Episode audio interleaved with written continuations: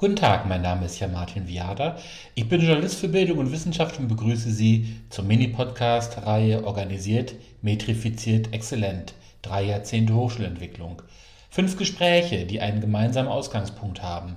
Den neuen Bericht von Dr. Christian Schneiderberg und Nikolai Götze vom International Center for Higher Education Research. Die beiden haben anhand von drei Studien die Veränderung der Arbeits- und Beschäftigungsbedingungen an den deutschen Hochschulen nachgezeichnet. Und über diese Veränderungen und was aus ihnen folgt, darüber wollen wir reden. Mein Gesprächspartner heute ist Ulrich Radke, Geograf, seit 2008 Rektor der Universität Duisburg-Essen und Vizepräsident der Hochschulrektorenkonferenz. Schön, dass Sie dabei sind, Herr Radke. Schönen guten Morgen, Herr Viada.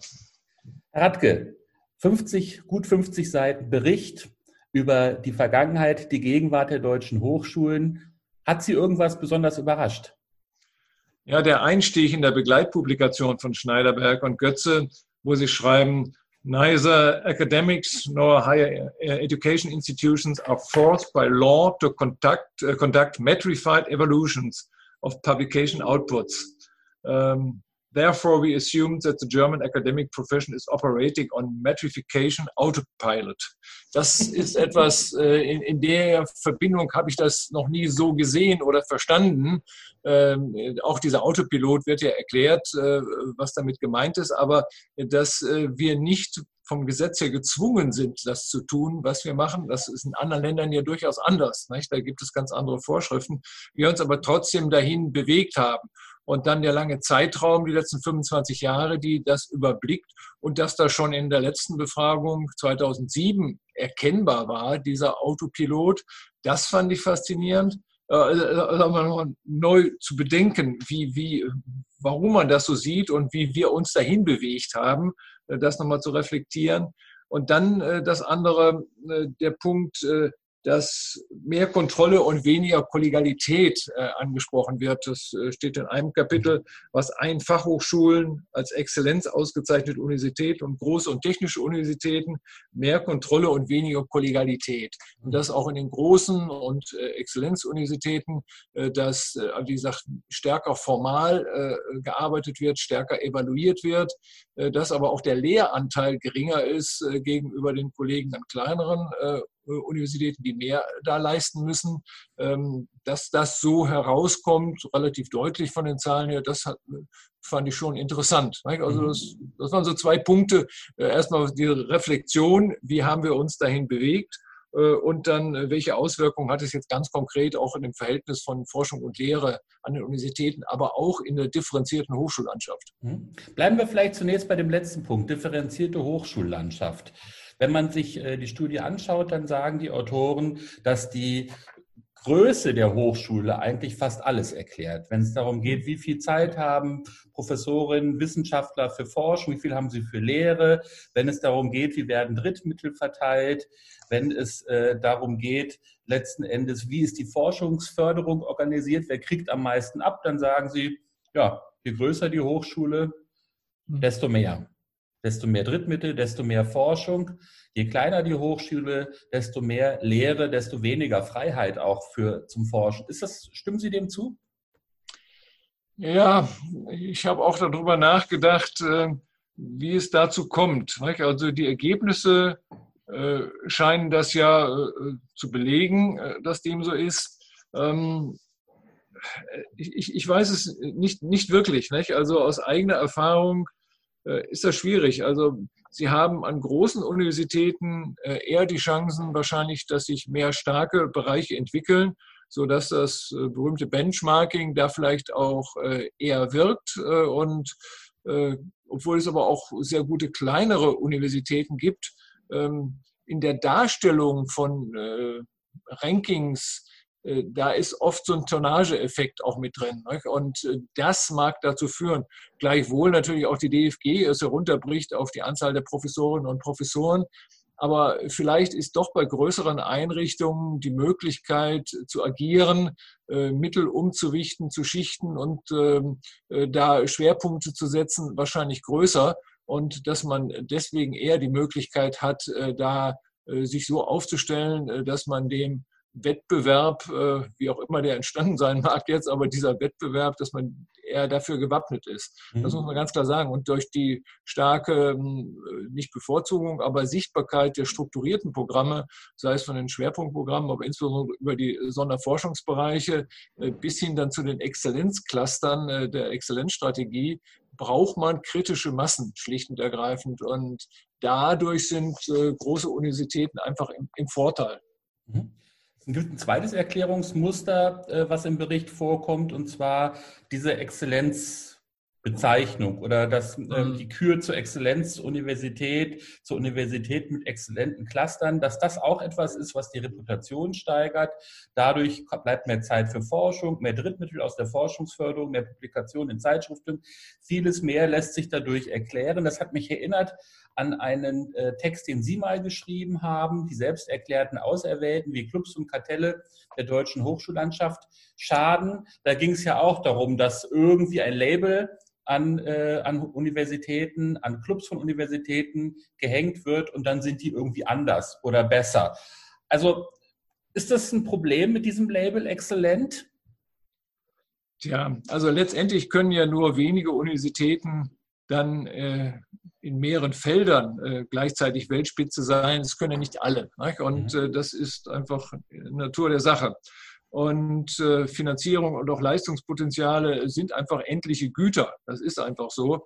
Und äh, wenn man vor dieser Herausforderung steht und dann die Chance hat, sich da zu profilieren, ähm, ja, dann ergreift man das wahrscheinlich.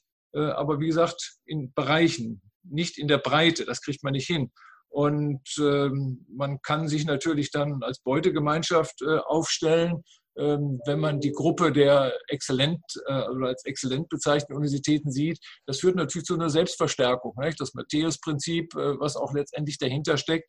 Und ähm, äh, natürlich werden sie dann attraktiver, vielleicht auch für andere Wissenschaftlerinnen und Wissenschaftler. Und was das Ziel ja auch ist, im Hinblick auf die amerikanischen Ivy League-Universitäten, dass man sich auch die besten Studierenden dann letztendlich aussucht. Das ist ja dort. Die Arbeitsbedingungen sind ja manchmal gar nicht äh, so berauschend dort, aber sie haben die Chance, wirklich die besten Studierenden zu haben und dass deswegen die Arbeitsbedingungen auch sehr gut sind. Das hat sich in Deutschland ehrlich gesagt noch nicht so eingestellt, dass die Studierenden äh, danach aussuchen, aber die Wissenschaftlerinnen und Wissenschaftler suchen schon danach aus, nach den besten Arbeitsmöglichkeiten. Und Reputation ist natürlich was Selbstverstärkendes und deswegen muss man schon sehr aufpassen. Äh, auch wenn man äh, erstmal so schlicht postulierte apodiktische Sätze wie Spitze oder so weiter nicht, äh, mit diversen Parametern oder Alibi-Parametern belegt, dann hat es natürlich schon eine psychologische Wirkung. Nicht? Das Ganze äh, hat einen Werbeeffekt, äh, einen psychologischen äh, Effekt. Und warum nun Tradition zum Beispiel Exzellenz hervorrufen muss, das ist ein apodiktisches mhm. ja, ein Diktum. Das, das, muss nicht sein, kann sein. Nicht? Und die Beschreibung, die sich gerade die großen oder starken Universitäten in Deutschland äh, zuschreiben, die könnten auch auf andere äh, Universitäten äh, zutreffen. Also von den, sagen wir mal, circa 80 äh, Universitäten, äh, cum grano salis, äh, heben sich vielleicht 20 versuchen oder besonders abzuheben oder man versucht, die auf eine bestimmte kleine Zahl einzugrenzen. Ähm, dann die Mittel dort zu konzentrieren, weil die Politik hat ja mal die Entscheidung getroffen, äh, ob es nun jetzt, äh, was weiß ich, äh, Eitelkeiten waren im internationalen Vergleich, dass man eben auch ein paar Exzellenzuniversitäten haben möchte. Wenn man mal durchgerechnet hat, hat man gemerkt, äh, man kann nicht alle deutschen Universitäten so ausstatten finanziell. Äh, da hat unser System der verteilten Mittel und der verteilten Exzellenz, äh, hat dem eigentlich auch immer entgegengestanden.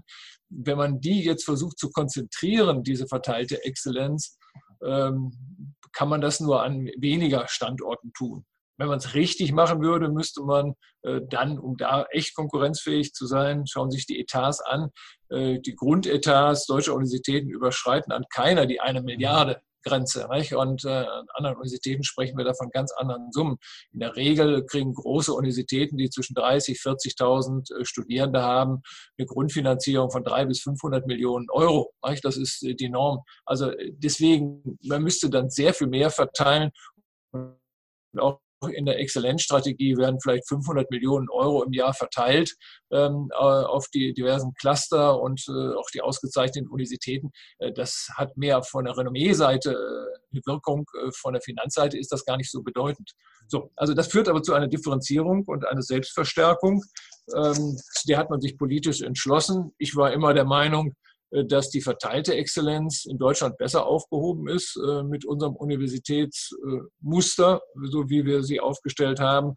Das war aber nicht gewünscht und natürlich diejenigen, die Chance haben, in so einem politisch gewünschten Wettbewerb äh, zu reüssieren äh, und sich herabzuheben, dass sie die Chance nicht ergreifen, äh, braucht keinen verwundern. Nicht? Also mhm. sie sind ja auch letztendlich durch den Wettbewerb, der in die Universitäten getragen wurde, seit äh, über 20 Jahren vermerkt, äh, verstärkt, äh, naja, sind sie gehalten, nicht? aus inneren und, wie ich schon eben sagte, eigentlich sind wir gesetzlich gar nicht gezwungen, aber es sind aber auch irgendwie gefühlte äußere äh, Zwänge, sei es nun die weltweite Konkurrenz, da begibt man sich in eine Spirale, aus der man letztendlich dann nicht raus kann und in dieser Exzellenzlogik oder, wie soll man das sagen, ja, ist es eine eigene Logik, ähm, ist das alles richtig. Nicht? Aber manchmal tut es ja vielleicht auch gar nicht so schlecht, sich mal nach draußen vorzustellen und sich das Treiben mal anzuschauen. Ne? Das hat auch, wie ich Sie verstehe, was Halbherziges. Auf der einen Seite äh, Exzellenzuniversitäten küren zu wollen, auf der anderen Seite den Universitäten aber nicht das Budget zur Verfügung zu stellen, dass ja. sie wirklich international mithalten könnten. Das heißt, auf eine gewisse Weise kleben wir auch das Label Exzellenz in etwas dran, was es eigentlich gar nicht in dem Maße als Institution sein kann, weil wir international gar nicht vergleichbare Mittel haben dafür. Also das Problem ist, wir haben international sehr konkurrenzfähige Wissenschaft. Wir haben exzellente Wissenschaftlerinnen und Wissenschaftler, die auch in unserem System sich haben entwickeln können trotz der hohen Lehrbelastung. Also äh, schauen Sie sich an, 1 zu 75, glaube ich, das Verhältnis mhm. äh, Studierende zu Professoren, was sich in den letzten 40 Jahren seit meinem Studium vielleicht von 1 zu 35 auf 1 zu 75 verändert hat. Also es hat sich grundsätzlich etwas geändert. Ähm, aber trotzdem haben wir auch an den Universitäten noch exzellente Forscherinnen und Forscher. Nur in Deutschland eben jetzt durch das Anwachsen auch der letzten 20, in den letzten 20 Jahren der außeruniversitären Forschungseinrichtungen, wo es verstärkt attraktiv geworden ist, äh, als äh, Universitätsprofessor oder Professorin auch hinzugehen. Max Planck galt das immer, aber auch die äh, Helmholtz-Gemeinschaft äh, und die Leibniz-Gemeinschaft, äh, Fraunhofer auch, sind sehr viel attraktiver geworden für Hochschulwissenschaftlerinnen und Wissenschaftler. Und das bedingt für die Universitäten einen jetzt deutschlandweiten Wettbewerb, den sie noch haben, mhm. der schwierig zu bestehen ist, nicht? weil durch den sehr viel stärkeren Mittelaufwuchs in den Außeruniversitären sind die Universitäten auch von einer Seite in Bedrängnis geraten, was sie sonst früher gar nicht so vermutet hätten. Also nicht nur der Wettbewerb untereinander, sie haben einen ganz anderen Wettbewerb mit draußen, den sie letztendlich auch nicht in Anführungsstrichen gewinnen können. Und wenn man die guten Leute dann dahin dauerhaft verliert, ist das ein Problem. Was bedeutet das für eine Universität wie Duisburg-Essen? Auf der einen Seite gibt es äh, die Exzellenzuniversitäten, die in der Lage sind, äh, Wissenschaftler, Wissenschaftlerinnen anzuziehen, mehr als früher äh, auch vielleicht äh, abzuwerben. Auf der anderen Seite gibt es die außeruniversitären Forschungseinrichtungen, die das können. Dann gibt es den internationalen Wettbewerb. Was bleibt da für eine Universität wie Duisburg-Essen? Also eine ganz normale, große Universität, die aber nicht außeruniversitär ist und die auch bislang nicht im Club der Exzellenzuniversitäten ist. Wird die Luft dünner, oder? Ja, man muss sich schon für seine Positionierung also Gedanken machen. Ähm, als diese Universität äh, durch die Fusion 2003 entstanden ist, äh, gab es ja erstmal sehr viel Arbeit, diese Universität in den Kreis der normalen Universitäten entsprechend ihrer Größe, leistungsfähigen, wissenschaftlichen Leistungsfähigkeit zu führen. Und äh, in, Sie wissen das in meiner Amtszeit, ich habe jetzt, glaube ich, über 400 Berufungsverfahren durchgeführt, äh, hat sich diese Universität äh, komplett auch erneuert und das Ziel war schon, sie als starke Forschungsuniversität zu etablieren, weil nach meinem Verständnis äh, bei aller horizontalen Differenzierung äh, der Hochschullandschaft oder auch jetzt innerhalb der Universitäten muss jede Universität mindestens in einem, besser in zwei äh, Bereichen so stark sein, dass es gelingt, die Besten der Welt irgendwie zu gewinnen. Und weil Sie wissen auch, mittelmäßige berufen schlechtere sehr gute Kolleginnen und Kollegen berufen bessere. So, das stimmt auch. Und deswegen, wir brauchen an jeder Universität äh, auch äh, leist, sehr leistungsstarke, an denen sich die anderen auch mit orientieren können. Also das war die Aufgabe, äh, diese Universität erstmal in den Kreis der normalen äh, zu den großen 20 Universitäten in Deutschland zu führen, die auch nicht nur von der Größe her, sondern auch von der Leistungsfähigkeit äh, da reüssieren. Und das ist gelungen. Wir haben, was weiß ich, das war letzten Monat, die SFBs wurden verteilt. Wir hatten drei ins Rennen geschickt, drei wurden bewilligt. Also das zeigt einfach, dass wir da mitmachen können. Es werden ESC-Grants eingeworben und äh, dass das passiert. So, jetzt ist aber gleichzeitig dieser sehr verschärfte Wettbewerb äh, gestartet, äh, der zu Beginn unsere Universität auf dem falschen Bein letztendlich erwischt hat, äh, weil wir als ganz junge Universität mussten uns hier erstmal selbst etablieren so dass ich die Chancen eigentlich sehr viel stärker in der Kooperation dann sehe.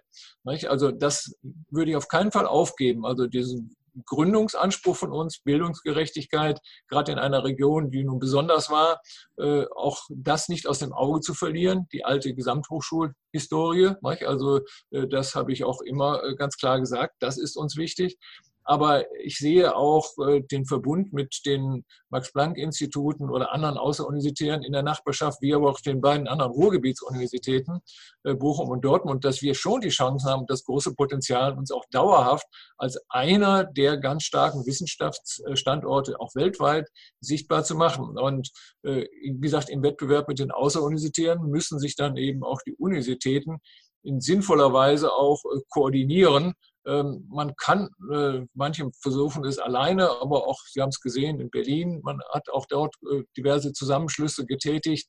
Ähm, ich denke, dass wenn nicht die Politik massiv und deutlich mehr Geld reingibt, und dann kommen wir zu Ihrer äh, Bemerkung, wo Sie sagten, das ist so ein bisschen halbherzig, das Ganze, ja, dann muss man eben selber schauen, wie man am besten die, ja, alloziert, die Ressourcen, die man hat und so nutzt, dass man nicht äh, doppelt unterwegs ist, sondern sich die starken Bereiche dann irgendwie aufteilt. Äh, also da gibt es Möglichkeiten, etwas zu tun, was natürlich äh, ein Wettbewerb der einzelnen Universitäten, wenn die da reingeschickt werden, natürlich widerspricht. Also man muss diesen Gedanken der Kooperation, den sollte man zukünftig, äh, denke ich, etwas äh, stärker betonen. Dieses Exzellenzparadigma, über das wir jetzt reden, was im Bericht auch immer wieder vorkommt, ist schon sehr stark. Sie haben es eben dargestellt. Gleichzeitig äh, haben Sie auch erwähnt, dass Duisburg-Essen sehr stark auch in die Region hineinwirken möchte, sehr stark auch Lehre in den Vordergrund stellen möchte. Stichwort Bildungsgerechtigkeit. Sie selbst waren zwei Jahre lang Vizepräsident der HRK für Wissenstransfer in Wirtschaft und Gesellschaft. Also diese gesellschaftliche Orientierung ist Ihnen wichtig. Und jetzt wird es wieder interessant im Bericht. Mhm. Er zeigt ja eigentlich, dass das ganze Reden in unserer Hochschullandschaft darüber, dass es, äh, dass der Transfer in die Gesellschaft, in die Wirtschaft immer wichtiger wird, die gesellschaftliche Orientierung auch der Forschung, das bildet sich nur teilweise ab. Es gibt eine gewisse gesellschaftliche Orientierung der Forschung, gleichzeitig aber ist eigentlich die Grundlagenforschung eher noch wichtiger geworden. Und der Technologietransfer spielt, heißt es im Bericht, keine zentrale Rolle bei den großen Reformen des Hochschulsektors der vergangenen Jahrzehnte. Er kommt zwar vor, aber hat keine Priorität. Das heißt im Grunde, obwohl wir viel reden über gesellschaftliche Orientierung, Transfer, tatsächlich ist dieses Exzellenz, dieses Forschungsparadigma so stark, dass es alles andere überstrahlt. Stimmen Sie der Beurteilung zu? Nein. Äh, das Exzellenzparadigma überschreit diverse Prozesse innerhalb der Universität und äh, hat auch natürlich, wo es Gewinner gibt, gibt es Verlierer. Die Mittel sind endlich. Äh, es gibt andere, die nicht so viel bekommen. Also es führt auch innerhalb einer Exzellenzuniversität äh, zu Spannungen mhm. durch äh, die naja, heterogene Verteilung der Mittel. Weil nehmen wir an, ein Cluster äh, läuft aus, äh, es sind aber viele Professorinnen und Professoren beschäftigt worden, es muss weiterfinanziert werden, es muss aus anderen Teilen der Universität finanziert werden. Also da macht, sollte man sich nichts vormachen. Äh, deswegen hat es schon Wirkungen und auch die Gesamtexzellenzinitiative hat natürlich äh, Wirkungen positive. Ähm, äh, die, die, die letzte Profillinie habe ich nie wirklich verstanden, das habe ich auch immer deutlich gesagt. so interessant es ist, gerade in Exzellenzclustern sich zu koordinieren und auch zu kooperieren und da wettbewerbsfähig zu sein, auch international, das ist alles gut der Wettbewerb hinterher der Eitelkeiten, wie ich ihn immer nenne, äh, äh, den Titel der Exzellenzuniversität zu kreieren. Wie schön ist es, ihn zu gewinnen, aber wie brutal ist es, ihn wieder zu verlieren. Das mhm. steht in keinem Verhältnis zueinander. Und äh, wir haben schon gesprochen, die Breitenfinanzierung, dass das wirklich dauerhaft dann darstellbar ist, ist schwierig. Also die Stärke zu haben, dazu reichen die Mittel da nicht aus. Also das, da kann man sich drüber freuen und das gönnt man auch jedem, wie gesagt, der das gewinnt und äh, alle müssen da auch dann anscheinend mitmachen, aber man muss die Grenzen sehen. Trotzdem würde ich nicht sagen, äh, dass das äh, Ihre Eingangsfrage, ob das das alles überstrahlt, was jetzt den Transfer angeht. Sie müssen ja überlegen, warum kommen Wissenschaftlerinnen und Wissenschaftler an die Universität. Sie möchten eigentlich Forscherinnen und Forscher sein und aber auch natürlich ihr Wissen weitergeben. Wenn sie das nicht weitergeben wollten, würden sie an eine außeruniversitäre gehen. Jetzt können Sie sagen, manche sind vielleicht haben nicht das Kriterium äh, erfüllt, äh, an eine Max-Planck-Einrichtung zu gehen. Ja, da sind wirklich die Besten der Welt auch untergebracht, aber es sind auch vergleichbar sehr gute äh, an den Universitäten. Vielleicht nicht in der gleichen Zahl und in der Dichte. Das mag ja alles sein. Ähm, der Auftrag äh, in der Lehre, das ist aber trotzdem schon beim meisten eine Berufung. Also es, da trennt sich auch schon so ein bisschen das, gehe ich außeruniversitär irgendwie äh, oder gehe ich an die Universität, wenn ich nicht mit Studierenden arbeiten will, dann ist es der falsche Ort. Also deswegen gehe ich davon aus, die Kollegen, die hier hinkommen, Kolleginnen, sind intrinsisch motiviert zu forschen, und das, was sie forschen, auch gerne weiterzugeben. So in der Reihenfolge. Ich glaube weniger, dass man was weitergeben will und dann fängt man auch noch an zu forschen. Also man muss, glaube ich, ursprünglich so orientiert sein. Und dann äh, jetzt äh, die Ansprüche der Gesellschaft, die in den letzten Jahren zugenommen haben, in unterschiedlicher Form als Reparaturbetrieb, sage ich das mal so ein bisschen der Gesellschaft, den die Universität auch darstellen soll die teilweise es die Schule war, die es richten sollte, was in der Erziehung, Erziehung nicht geklappt hatte, ist es jetzt die Universität, die im Transfer äh, mit den Patenten, aber auch in der Weiterbildung und der Chancengerechtigkeit und in der Internationalisierung und alles äh, äh soll erfüllt werden, äh, nicht mit wirklich wachsenden Ressourcen, nicht? sondern vieles ist ja überrollt worden mhm. nicht? oder äh, äh, der, ja, der, der Inflation angepasst. Also das ist eine erhebliche Überforderung und das kommt ja aus dem Bericht auch heraus, dass sich äh, viele Kolleginnen und Kollegen überfordert fühlen äh, durch die Regelungsdichte, gerade im Verwaltungsbereich. Aber das ist ja nun etwas, was mit einhergeht, was ich eben geschildert habe. Sodass also nochmal zu der Ausgangsfrage, die intrinsische Motivation zu forschen und darüber mhm. zu lehren, das Primäre ist. Und bei denjenigen, äh, wo sich ein Anwendungsbezug äh, leicht darstellen lässt und die auch eine Neigung haben, nach draußen zu gehen, die tun das. Und aber es ist nicht so, wenn ich ganz kurz einhaken darf, aber, die, aber den Bericht, die Zahlen, die Fakten, die dort vorkommen, die sprechen doch für eine abnehmende Bedeutung. Steht drin, die Bedeutung praktischer Relevanz und praktischer Berufserfahrung bei der Berufung von Wissenschaftlern und Universitäten sinkt deutlich. Weniger wichtig als früher im Berufungsverfahren. Technologietransfer spielt keine zentrale Rolle. Es gibt einen Rückgang der Patente, der publizierten Zeitungsartikel von Wissenschaftlerinnen. Ähm, und das ist sozusagen der wichtigste wissenschaftspolitische Indikator für Wissenschafts- und Technologietransfer. Geht auch runter. Die Grundlagenforschung nimmt zu.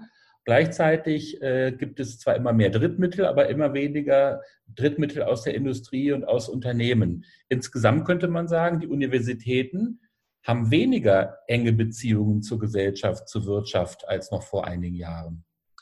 Die Zahlen verwirren da schon ein bisschen, weil gefühlt äh, und auch nach unseren Zahlen sieht es anders aus, muss ich mhm. ganz klar sagen.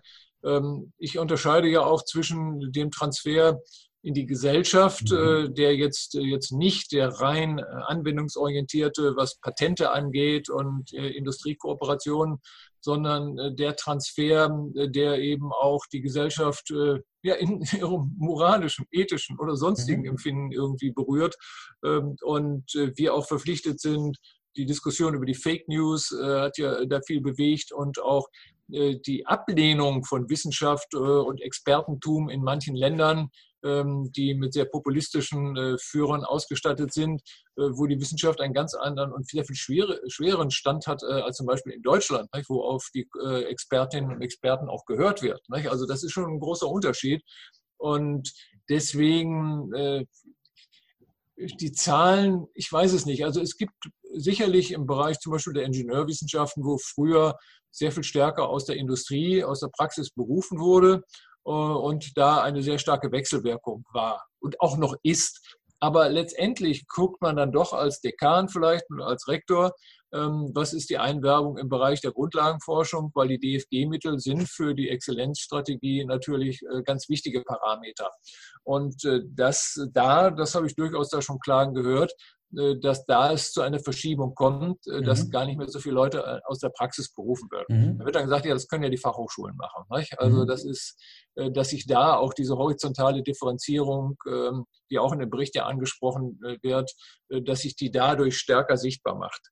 Das mag sein. Also äh, wir versuchen aber weiterhin auch äh, aus der äh, Praxis, aus der Wirtschaft zu berufen, auch wenn die Publikationsliste und die Drittmittelliste natürlich naturgemäß bei leitenden Wissenschaftlern in der Industrie nicht so sein kann, aus, aus mhm. wettbewerbsrechtlichen Gründen und Geheimhaltung und ähnliches können die da gar nicht so. Ne? Die können auch nicht die Mittel so beantragen.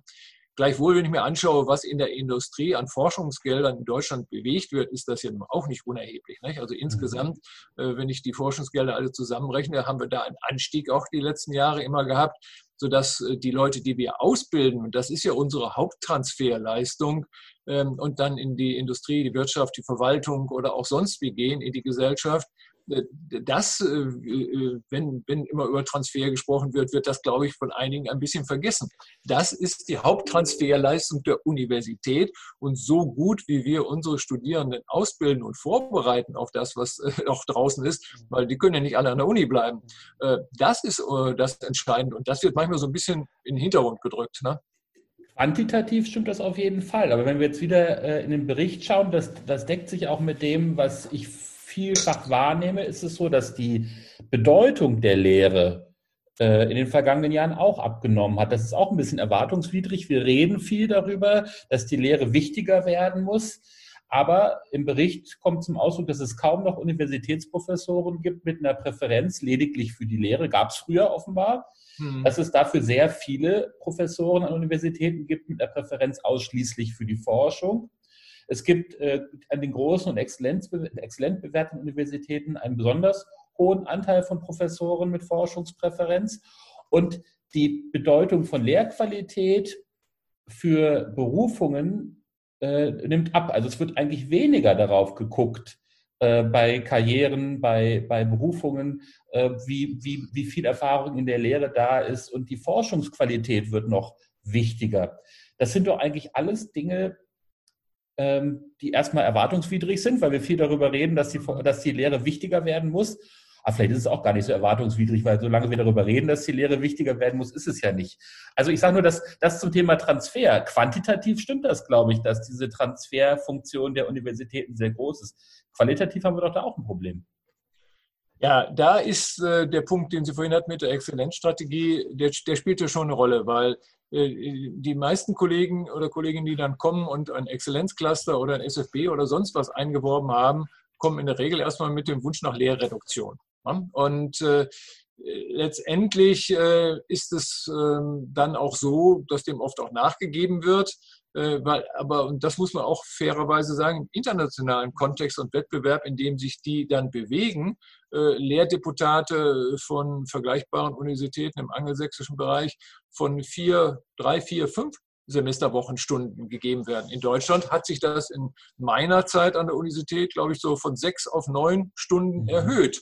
So, das ist so mal ja, ein Stündchen mehr und irgendwie hat sich das dann so dargestellt es ist zu hoch. Nicht? Also die Lehrbelastung ist um das, äh, dass sich der Wissenschaftler dann einen Weg sucht. Und das haben wir ja gesehen jetzt, äh, der Verwaltungsbereich ist äh, gestiegen oder wird als gestiegen empfunden, die Belastung, dann sucht man sich eben, wo Luft ist und dann leidet oft die Lehre. Nicht? Neben allen vollmundigen und sonstigen Wochenendbekundungen, nicht? Sonntagsreden, Lippenbekenntnissen, wie man es nennen mag, leidet dann äh, die Lehre darunter. Nicht? Natürlich hat man dann eine Verlagerungsmöglichkeit in Richtung Mitarbeiterinnen und Mitarbeiter und auch Einsatz äh, von Hilfskräften, äh, von Studierenden, äh, gerade in den naturwissenschaftlichen Fächern, äh, wo man ja immer die Klage hört, wenn ich die nicht mehr alle hätte, dann könnte ich meine Lehre ja gar nicht ausüben.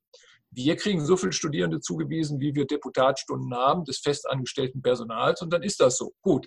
Aber das widerspricht dann den Qualitätsansprüchen vieler Kolleginnen und Kollegen, sodass sie auch alle zusätzlichen Mittel äh, einsetzen, auch die vielleicht ursprünglich gar nicht primär so dafür geplant waren, aus ihrem eigenen Verständnis von Qualität heraus die Selbstausbeutungsmechanismen sind ja schon noch da, auch wenn der Bericht schreibt, äh, dass die äh, Arbeit an der Universität immer mehr eine normalere wird und äh, auch die Überstunden abnehmen. Das war auch eine interessante. Ähm, Aber auf hohem Level, nicht? Also wenn man sich anschaut, es bleibt auf hohem Stundenlevel. Also ja. es ist jetzt nicht so, es wird ein bisschen weniger mehr, sage ich mal. Ja, aber das fand ich auch ganz interessant, dass das also tendenziell abnimmt und dann der Schluss, die Schlussfolgerung, dass das mehr ein normaler Beruf ja. dann wird das mag vielleicht sein, aber die anderen gesellschaftlichen Verantwortungen, auch in der Familie mit der Aufgabenverteilung, haben sich ja auch so geändert, äh, dass man dieses klassische Modell ja auch gar nicht mehr so fahren kann. Und äh, das ist ein, also eine sehr vielschichtige Angelegenheit. Ob man das so einfach so sagen kann, das weiß ich jetzt nicht. Die, die Motivation ist weiterhin extrem hoch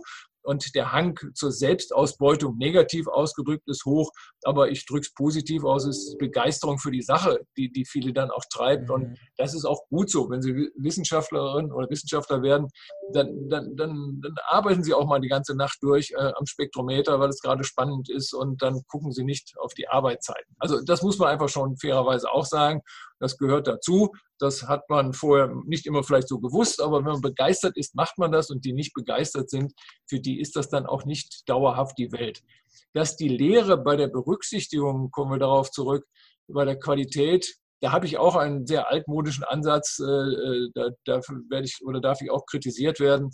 Ich sage, äh, wir suchen schon unsere Kolleginnen und Kollegen nach der Forschungsleistung aus und der Lehre. Aber wenn die Forschungsleistung primär nicht da ist, ähm, ich sage, und auch das mag kritisiert werden, die Lehre, äh, da kann man auch noch dran arbeiten. Im didaktischen Kontext, da gibt es viel mehr Möglichkeiten heute, um sich da zu verbessern. Im Bereich der Forschung ist es schwierig. Äh, im Bereich des Intellektes, äh, da das so, dann so zu erreichen, hm, da, wie gesagt, da bin ich altmodisch. Also primär muss für einen Universitätsprofessor, Professorin, muss die wissenschaftliche Leistung stimmen. Äh, das heute sehr viel stärker. Wir machen ja auch zwei Vorträge oft wo ein wissenschaftlicher Vortrag ist und ein Lehrvortrag für die Studierenden. Und die Stimme der Studierenden wird auch wirklich ernst genommen wenn jemand nicht gut in Lehre ist, vielleicht ist er dann doch woanders besser aufgehoben im außeruniversitären Kontext als Forscher. Ähm, also da schauen Aber wir kommt schon. das vor? Kommt das vor, dass Sie einen herausragenden Forscher nicht berufen, weil die Studierenden sagen, also der Vortrag hat uns nicht gefallen? Umgekehrt kann ich mir das gut vorstellen, dass da ein herausragender Hochschullehrer ist äh, von dem alle begeistert sind, der aber vielleicht auf der Forschungsseite noch nicht so viel vorzuweisen hat. Das kann ich mir vorstellen. Ich kann mir nicht vorstellen, dass sie einen herausragenden Forscher nicht berufen, weil die, weil die Studierenden mit dem Vortrag nicht zufrieden waren. Das eine haben Sie völlig richtig gesagt, ist wahrscheinlicher als das andere. Dem ist so, aber es gab auch durchaus auch schon die Fälle, wo ein Kollege sich nicht in der Lage sah, sein Publikum anzuschauen und äh, nicht in der Lage war zu kommunizieren dann kommt auch eine Kommission zu dem Schluss, äh, äh, dass die, äh, wir brauchen dann auch nicht nur die Studierenden sagen, also man schaut sich heute schon, sagen wir mal, sensibler, mhm. geht sensibler damit um mit der Lehrleistung und deswegen, das ist auch gut so. Also deswegen, man sollte schauen, dass man exzellente Forscher und Forscherinnen findet und äh, was das andere angeht, äh, auch das dann mit so berücksichtigt, äh, dass auch die Äquivalenz da ist. Also wir haben ja auch versucht, ein Forschungslehrsemester einzuführen, nicht nur ein Forschungssemester für die Forschung, sondern auch um die Lehre zu verbessern, dass man in dem Bereich sich auch, also das, das nehmen wir schon ernst und das ist kein Lippenbekenntnis. Gleichwohl aber die Priorität, wenn Sie an die Universität wollen, Sie müssen eine gute Forscherin sein oder Forscher und aber die Lehre wird stärker gewichtet äh, und idealerweise können sie beides gleich gut, aber idealerweise mhm. kann man sich vieles wünschen, ist es aber nicht so. Ne? Und das sagen Sie als Rektor einer Universität, die wirklich für ihre äh, für das Thema Bildungsgerechtigkeit, für das Thema äh, ähm, Benotung oder wichtiger Aspekt Lehre bekannt ist. Ja, das sagen Sie schon so. Dann kann man sich natürlich vorstellen, wie Rektoren, Präsidenten äh, einiger Exzellenzuniversitäten über das Thema Lehre sprechen. Wenn Sie schon diese Priorität haben und vielleicht auch haben müssen, ja, dann kann man sich vorstellen, wie das anderswo ist. Gut, also wenn ich meinen Hut als jetzt als Forscher aufsetze, nicht, äh, äh, aus meiner Historie heraus, äh, dann ist das auch ähm, meine persönliche Meinung dazu. Als Rektor habe ich natürlich zu schauen, dass der Lehrbereich, deswegen sind wir ja auch Universität, bestmöglich aufgestellt wird. Aber er ist natürlich stiefmütterlich behandelt, äh, wenn Sie die großen Programme äh, zur Exzellenzforschung sich anschauen und dann die Programme, die für die Lehrer aufgelegt werden, was ja eigentlich eine Basisversorgung ist. Ich hatte es ja eben angesprochen, dass das Betreuungsverhältnis von 1 zu 35 jetzt auf 1 zu 75, was im Laufe meines akademischen Lebens schon stattgefunden hat, natürlich etwas ist, wo man der Gesellschaft, den Eltern äh, wo man ein, die Aufstiegsmöglichkeit durch Bildung suggeriert. Und das ist für Politiker auch äh, gut und wichtig. Und es ist auch schön, dass sie sich dafür einsetzen in Deutschland, mehr als in anderen Ländern. Das ist alles richtig. Aber äh, es ist eine Chimäre, äh, äh jetzt äh, zu glauben, dass die zu gleichen Bedingungen ausgebildet werden als wie vor 40 Jahren. Nicht? Mhm. Also als viele Entscheidungsträger noch studiert haben. Und das ist, damit ehrlich umzugehen, fällt schwer. Ein Studierender merkt es nicht während, während seiner vier Jahre oder fünf Jahre an der Universität, das Betreuungsverhältnis sich von 1 zu 72 auf 1 zu 75 verschlechtert hat. Deswegen ist auch kein großes Konfliktpotenzial oder Demonstrationswille, äh, da etwas zu tun. Wenn man das in den größeren Sprüngen sieht, sieht man, dass da etwas passiert ist. Und das ist etwas, äh, man hat die in Anführungsstrichen Massenuniversität, was auch gut ist, Bildung möglichst vielen auch zu ermöglichen. Äh, man ist nicht gleichgezogen mit den Ressourcen. Und äh, Natürlich ist im Mittelbau sehr viel gewachsen, bei der Professorenzahl aber eben nicht. Wir haben jetzt ungefähr bei den Universitäten, glaube ich, 27.000 Professoren, mit den Fachhochschulen zusammen 45.000 Professorinnen und Professoren in Deutschland. Wir können sich ja die Zahlen ausrechnen. Nicht? Und äh, das ist etwas, was in einer Sonntagsrede vielleicht auftaucht, aber sich nicht in der Realität widerspiegelt. Und deswegen auch die Zweiteilung zwischen außeruniversitären Forschungseinrichtungen und Universitäten. Auch da ähm, versucht man etwas aufrechtzuerhalten, auch an Universitäten, das aus ähm, der Forschung dann das auch, was in die Lehre übertragen wird, äh, nach dem Humboldtschen Ideal. Ja, das, das wird man auch in jeder offiziellen Rede sicherlich sagen müssen. Aber für die große Breite äh, einer Universität wird es nur schwerlich und äh, machbar sein und wie gesagt unter maximaler Selbstausbeutung dann äh, der Dozierenden äh, so das zu erreichen. Also da haben sich die Voraussetzungen einfach verschoben. Also primär würde ich die Lehrlast eigentlich der Dozierenden verringern wollen, ähm, weil damit nicht jeder, der mit einem Exzellenzcluster kommt, direkt eine Lehrreduktion braucht, sondern das sollte man vielleicht wirklich mit den führenden internationalen, führenden Universitäten da gleichziehen. Das wäre schon nicht schlecht. Aber das sind natürlich erhebliche zusätzliche Mittel, die zurzeit äh, äh, wegen Corona wahrscheinlich noch weniger, aber auch überhaupt die Gesellschaft nicht bereit war, sie für die Universitäten zu zahlen. Mhm. Und das ist etwas, das ist, kann man sagen, das ist gut oder nicht gut. Es ist einfach eine gesellschaftliche Frage und eine gesellschaftliche Frage der Prioritäten. In Deutschland wird zum Glück sehr viel in Forschung und Bildung investiert. Aber es gibt durchaus Länder, die pro Kopf mehr investieren. Und jetzt muss man sich einfach fragen, was ist für einen wichtig? Und das ändert sich ja auch. Nicht? Also jetzt hat sich gezeigt in der Corona-Krise, dass Grundlagenforschung im Bereich der Virologie ganz wichtig ist. Im Bereich der Klimaforschung hat man auch gesehen, dass da auch die Grundlagenforschung sehr wichtig ist. Die Diskussion über die Ergebnisse im Bereich Klima und Virologie werden aber ganz anders geführt, muss man mhm. sagen. Aber trotzdem ist das für die Wissenschaft, denke ich, jetzt ein ganz wichtiger Schub, einfach nochmal zu zeigen, mhm. wie stark man darauf angewiesen ist und da die Welt nicht komplizierter wird. Sie war ja schon immer kompliziert, aber wir erkennen immer besser, wie kompliziert sie ist, äh, dass wir da einfach mhm. immer mehr Expertinnen und Experten brauchen, um das aufzuschlüsseln. Deswegen ist das gut investiertes Geld.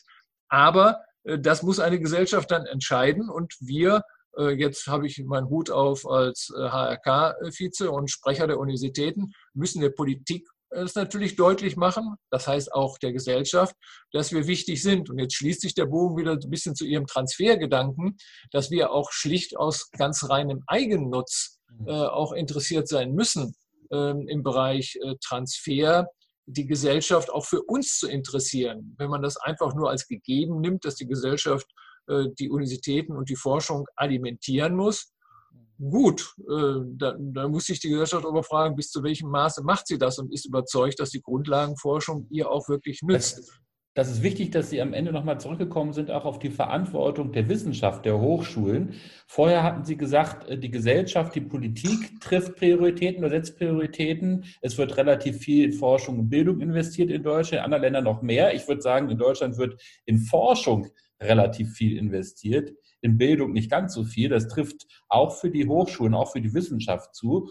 Und da würde ich Sie gerne noch fragen, äh, was hat das mit der Wissenschaft selbst zu tun? Sie haben ganz am Anfang das Thema Metrifizierung angesprochen. Mhm. Sie haben das Thema Leistungsindikatoren angesprochen. Ich würde sagen, diese, dieser, dieser Trend zur Metrifizierung, äh, zum Festmachen an Leistungsindikatoren, auch durch Hochschulleitungen zum Beispiel, führt dazu, dass Forschung immer noch wichtiger wird, weil sie sich so schön messen lässt, weil sie sich so schön metrifizieren lässt, weil der Wettbewerb dadurch auch angeschoben wird, den auch die Politik, den die Gesellschaft ein Stück weit besser versteht, ja, weil das relativ klar umfasst ist mit durch die Metrifizierung. Und letzten Endes ist doch dann aber die Wissenschaft, die Hochschulen auch ein Stück weit selbst dran schuld, dass die Lehre dahinter zurücktritt, weil die Forschung so viel mehr glänzt dank der Metrifizierung. Ja, das ist so etwas, äh, eine Simplifizierung kann man auch sagen. Nicht? Diese Metrifizierung, die wird ja betrachtet auch vor dem Hintergrund dieses New Public Management, muss man ja, ja. ganz klar sagen, ähm, obwohl das auch vorher schon eingesetzt hat. Ähm, und das, was vor dem New Public Management war, diese äh, sagen wir mal, organisierte Verantwortungslosigkeit äh, in der Selbstverwaltung der Universitäten war ja nun auch nichts, was uns wirklich weitergebracht hat. Das ist eine sehr stark in eine andere Richtung ausgeschlagen. So, aber diese messbar, äh, das Messbarmachen von Leistungen einer Universität vor dem Hintergrund, sagen wir mal, eines öffentlichen Legitimationsdruckes, eines realen oder eines gefühlten, ne? Äh, ist also nicht völlig abwegig. Ne? Aber jetzt die Konzentration auf Kennzahlen, also das Zählen von Zitationen, was ich auch tun muss, um einfach zu zeigen, dass unsere Universität gesehen wird im Vergleich, äh, ne? da bin ich auch so ein bisschen schizophren dann unterwegs. Ähm, äh, und diese Rankings, also so eine, man hat ja richtig eine Industrie oder eine Maschinerie der Metrifizierung. Das ist eigentlich gar nicht so aussagekräftig.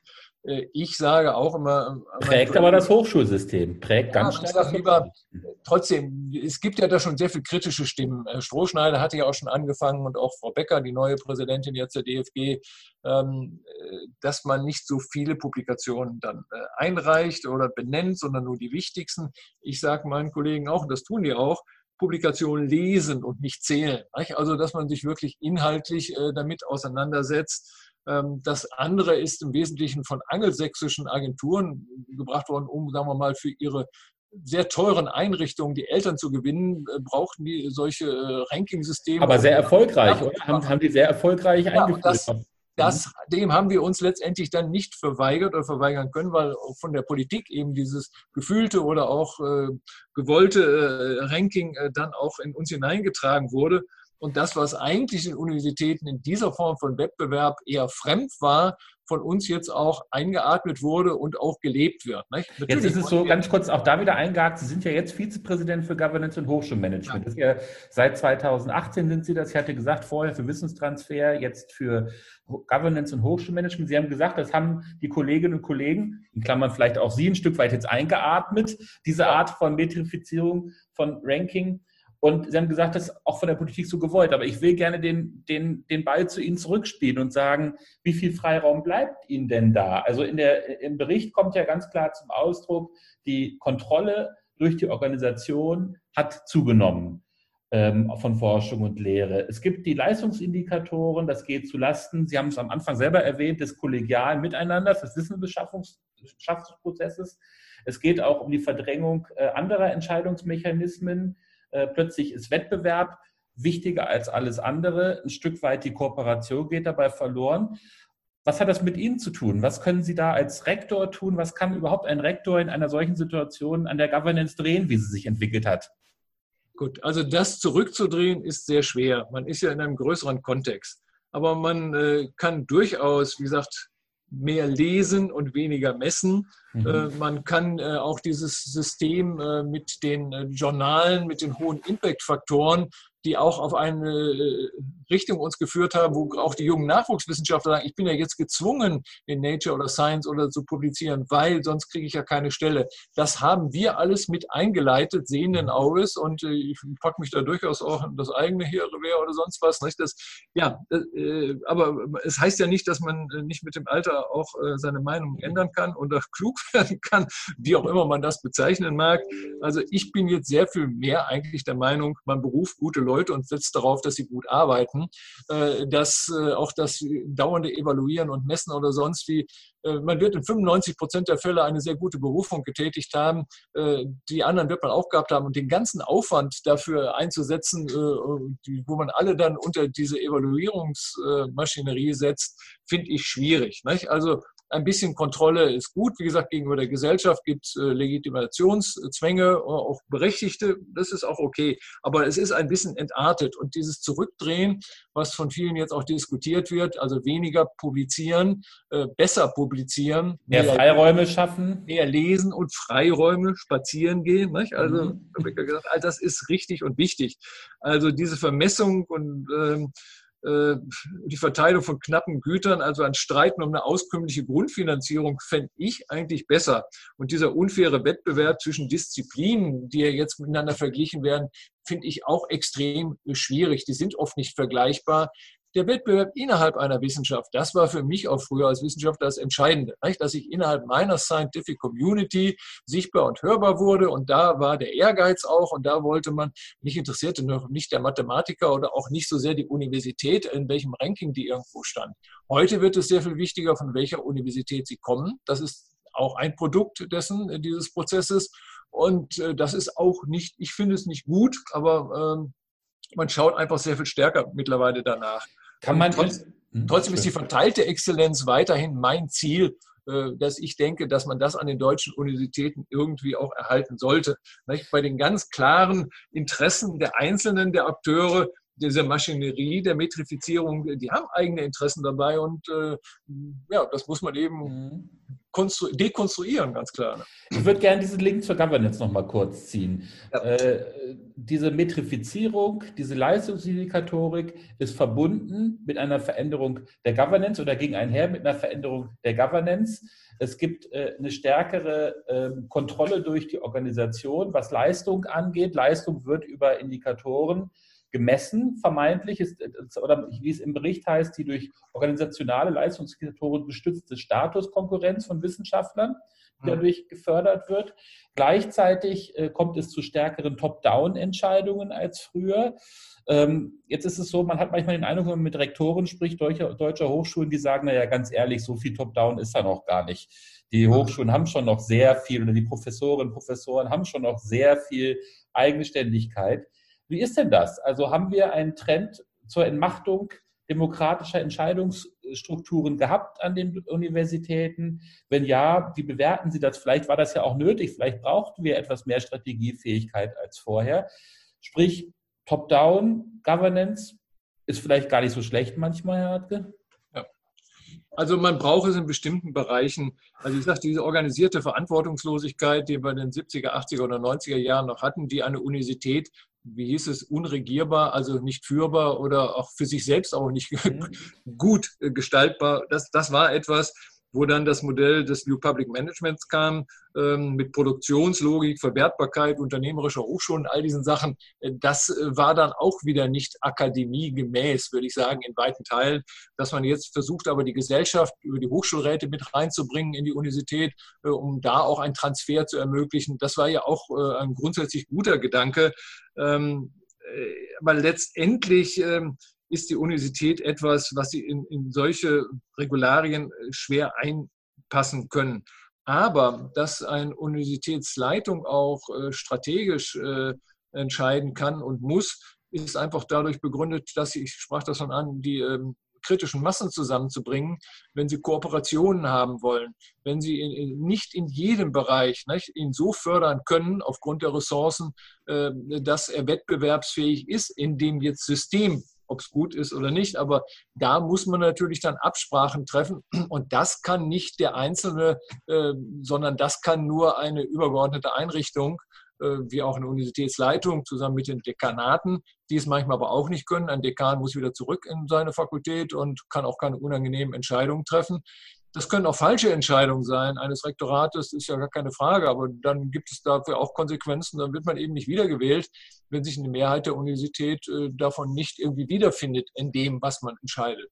Aber äh, das andere, äh, diese Strukturveränderung wird nicht alleine aus sich heraus passieren können. Und dafür braucht man ein Leitungssystem. Entweder treffen die gute Entscheidungen oder nicht so gute, aber das ist eben das Wechselspiel der Kräfte ne, innerhalb der Universität. Mhm. Sie haben äh, Ihre Leitungsaufgabe nicht nur inneruniversitär verstanden, sondern auch immer darüber hinaus äh, auf die Hochschullandschaft geschaut. Zu Ihren Anstößen gehörte zum einen die Struktur, die Stellenstruktur zu hinterfragen, wie, wie wir sie an Universitäten haben. Ähm, sowohl was Professuren angeht, äh, Stichwort Abschaffung des Lehrstuhlprinzips, als auch was die prekäre Situation von äh, Nachwuchswissenschaftlern, sogenannten Nachwuchswissenschaftlern und Wissenschaftlern angeht. Das ist auch etwas, was im Bericht äh, weiten Raum einnimmt. Es gibt eine steigende Unzufriedenheit bei wissenschaftlichen Mitarbeitern, Mitarbeiterinnen, gleichzeitig einen starken Karrierewunsch Wissenschaft. Das ist auch interessant, dass beides gleichzeitig ist. Man ist mit den Arbeitsbedingungen unzufrieden, möchte aber gerne in der Wissenschaft bleiben. Es gibt viel mehr befristete Stellen, es gibt viel mehr Teilzeitstellen. Ähm, was ist da passiert, Herr Radke? Und was können wir tun, um eventuell eine Gegenbewegung einzuleiten? Und sehen Sie vielleicht auch diese Gegenbewegung schon?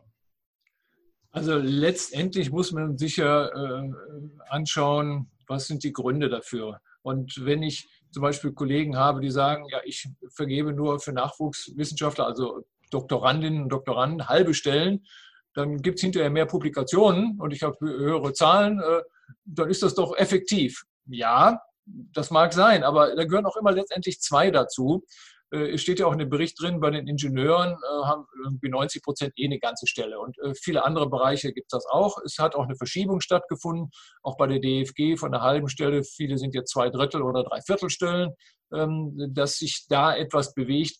Äh, jetzt kann man fragen, man will was Gutes tun. Ja, was ist das Gute? Nee, die Gesellschaft muss entscheiden, äh, wo sind die Leute, die leistungsfähigsten, wo bleiben die? Wenn die auch in der Wissenschaft eine Chance haben wollen äh, und die anderen Anforderungen, Familiengründung und ähnliches irgendwie erreichen wollen, muss man denen ja eine auskömmliche Finanzierung geben.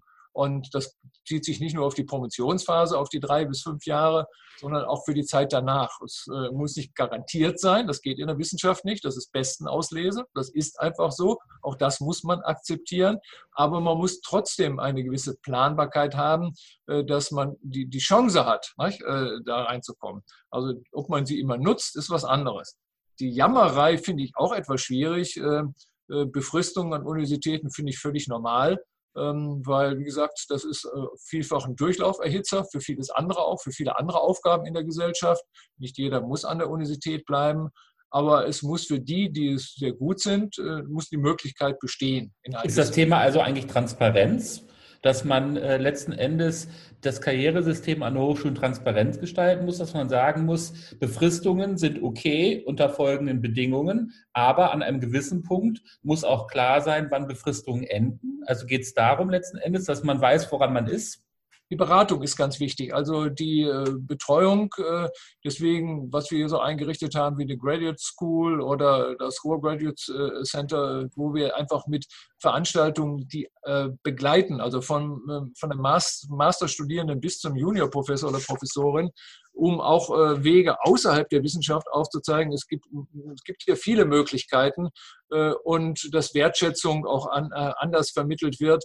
Aber Leute ewig dann äh, in Verträgen zu halten, wo man weiß, dass sie keine Chance haben werden, dauerhaft im System zu bleiben, das ist natürlich nicht gut. Und deswegen ist es manchmal ein ehrliches Wort äh, zu sprechen äh, und die jeweiligen Entwicklungsschritte nur, richtig zu diskutieren. Das gehört zu einer ordentlichen Karriereplanung mit dazu. Und dazu sind die Hochschullehrerinnen und Hochschullehrer schon verpflichtet, das zu tun. Aber da gibt es auch keinen Anreiz, oder? Weil warum soll man das tun? Das sind doch, es gibt doch genug Arbeitskräfte, die man dort hat, die wollen in die Wissenschaft, die ja. sind intrinsisch motiviert. Gleichzeitig ist es für mich als Hochschullehrerin, als Hochschullehrer eine feine Sache. Ich kann mit denen arbeiten. Warum soll ich denen denn sagen? Da überleg dir mal, ob du woanders hingehst. Also ich gehe davon aus, dass viele unserer Kolleginnen und Kollegen auch eine Verantwortung haben und die auch spüren. Und äh, dass die nicht diesen äh, Marktmechanismen äh, so unterworfen sind. Und äh, natürlich gibt es immer wieder Ausnahmen. Aber äh, grundsätzlich das System hat dazu äh, geführt, dass es eben stärker diese halben Stellen gab und dann auch fächerspezifisch, was ich auch nicht richtig finde, weil für mich ist ein Doktorand in der Philosophie genauso viel wert wie bei den Ingenieurwissenschaften, muss ich jedenfalls sagen, als Rektor. Also wie auch jeder Professor aus dem einen Fach mir genauso wichtig ist oder wie die Professoren aus einem anderen Fach. Da so einen Keil reinzutreiben, finde ich problematisch und das bezieht sich auch auf den Nachwuchs. Und äh, das ist eine gute Beratung von Anfang an. Also wir waren die erste Uni, glaube ich, die ein flächendeckendes Mentoring für die Studierenden eingeführt hat. Das gilt aber auch für die Nachwuchswissenschaftlerinnen und Wissenschaftler.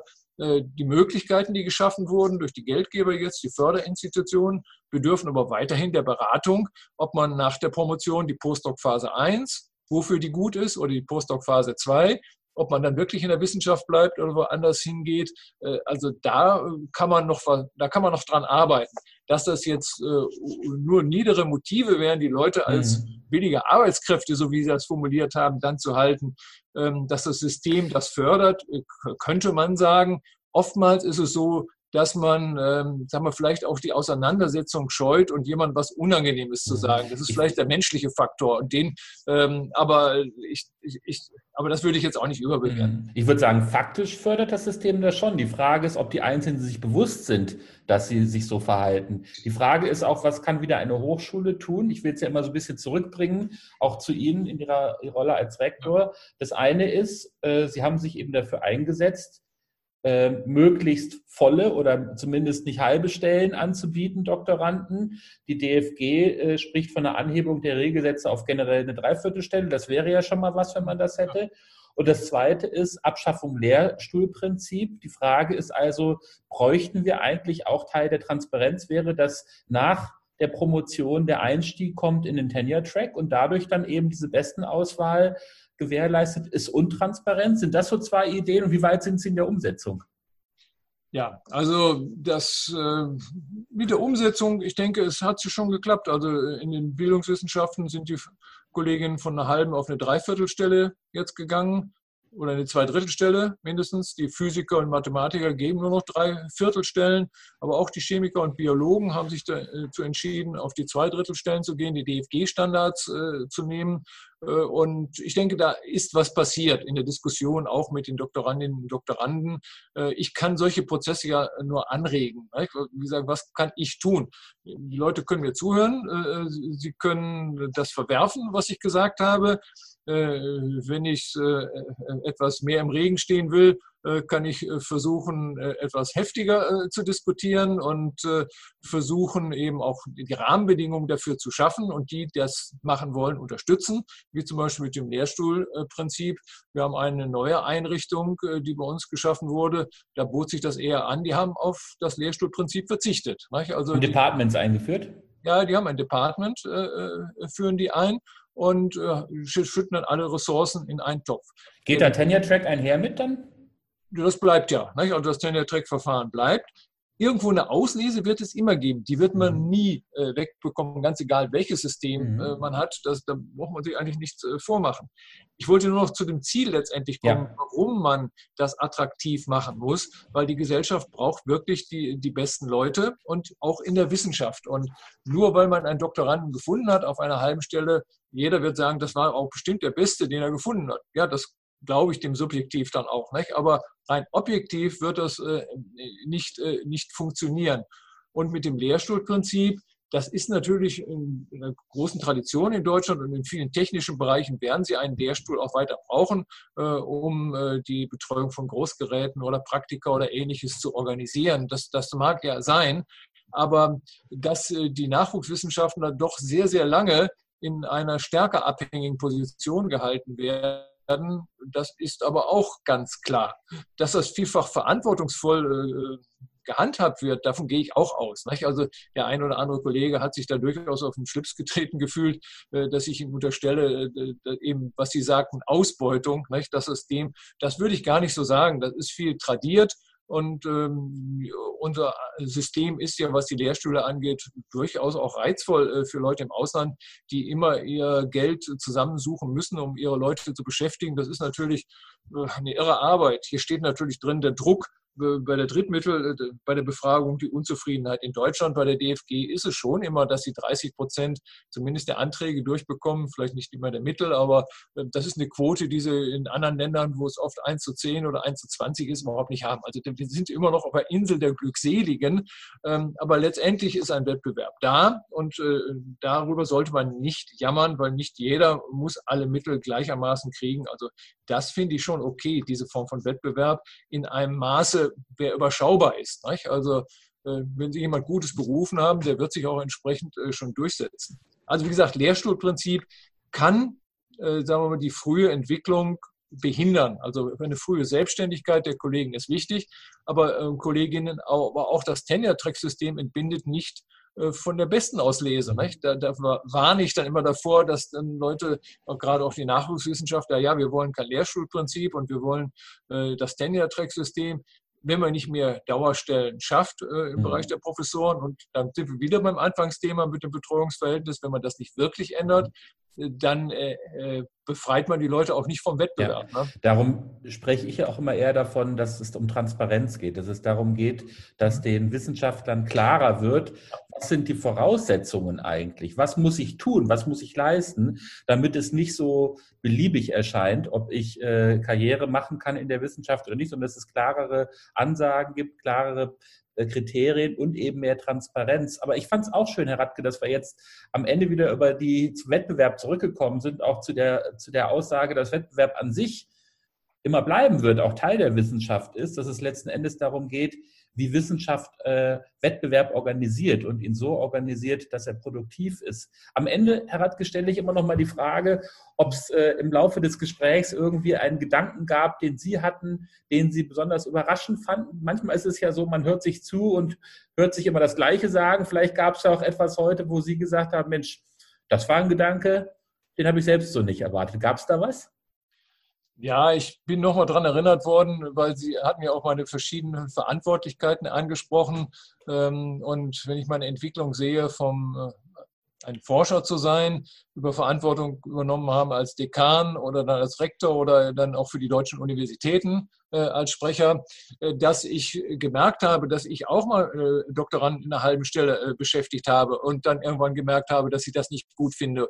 Oder eben mit dem Lehrstuhl. Ich habe auch einen Lehrstuhl gehabt mit vielen Mitarbeitern und irgendwann habe ich gemerkt, es gibt vielleicht andere Formen. Also, dass mich daran nochmal erinnert, dass ich natürlich von dem System auch geprägt war und teilweise auch Sachen mitgetragen habe, aber mir jetzt vielleicht eine kritischere Position nicht nur erlaube, äh, sie für mich persönlich zu haben, das kann ich haben, aber äh, auch eine Position gewählt habe, um sie innerhalb der Universität oder auch darüber hinaus äh, zu äußern. Und dass dieser Wandel, also dass da irgendwas stattgefunden hat, das ist mir nochmal so deutlich geworden, dass man natürlich sagen kann, ja, ist doch das System auch. Ja, ich bin der alte weiße Mann, nicht, äh, über 60, nicht, der das System mitgestaltet hat, aber trotzdem setze ich mich ganz stark für Gender ein, äh, Genderforschung oder Gendergerechtigkeit und Chancengerechtigkeit und Nachwuchsgerechtigkeit und all diese Sachen. Ähm, das habe ich schon gemerkt, dass da auch ein Wandel oder stattgefunden hat, der vielleicht auch durch die Arbeit als in einer Leitungsposition vielleicht mit stärker gefördert wurde. Ähm, aber das, deswegen muss man auch immer sehen, äh, dass die Kolleginnen und Kollegen, die diese Chance vielleicht nicht so hatten oder das nicht so äh, reflektieren äh, mussten, ähm, dann auch noch stärker in einem System verhaftet sind. Und meine Aufgabe ist es jetzt einfach darauf hinzuweisen, kritisch zu hinterfragen und das kam jetzt, glaube ich, nochmal so ein bisschen raus. Auch, es hat ja auch eine persönliche Note. Nicht? Man ist ja nicht nur System, äh, man ist auch Individuum da drin und muss auch mit dem Ganzen umgehen und sich dann am nächsten Tag hinterher noch in die Augen äh, im Spiegel da, äh, anschauen können. Ne? Also. Ulrich Radke, ganz herzlichen Dank.